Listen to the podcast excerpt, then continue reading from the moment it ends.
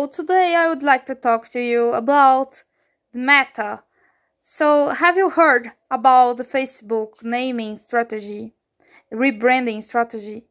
So what do you think about this? Do you think that it was a wise decision or it was a really stupid decision to rebrand Facebook as Meta Group?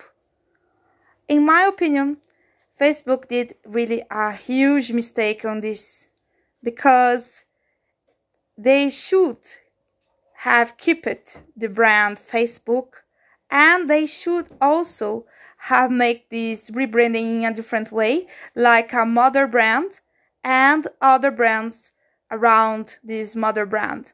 As we can see in brands like Unilever and also Procter & Gamble and other brands like that we can see that we don't just change things in the thing that is winning. So it's really stupid to change this because when you think about rebranding and renaming, we cannot change Coca-Cola's name because it's Co- it's Coca-Cola's name for God's sake.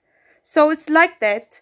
Everyone knows that Facebook is Facebook, is not Meta.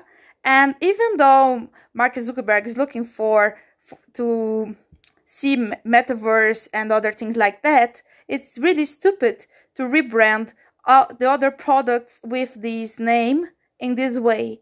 Because um, if you see their market value has decreased after this wrong marketing decision.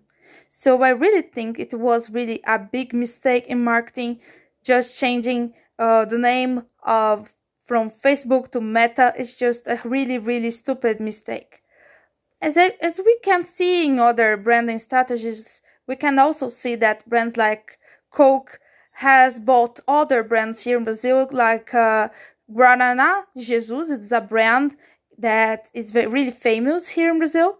And after Coke has bought this brand, they haven't changed anything. They haven't changed the taste of the product. They haven't changed the, the name of the product. They haven't changed anything just because Guaraná de Jesus is really a big, big success here in Brazil. So it's it's a really stupid decision to change the name of a product, to change the name of a business without having a good strategy behind it.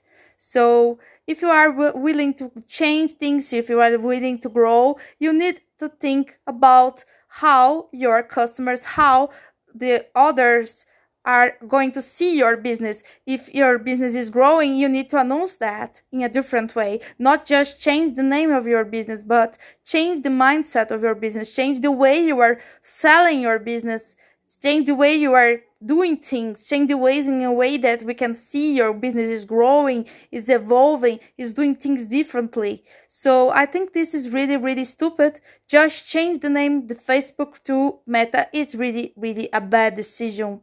So we can see in other cases like that that rebranding is not an option when you have a successful product.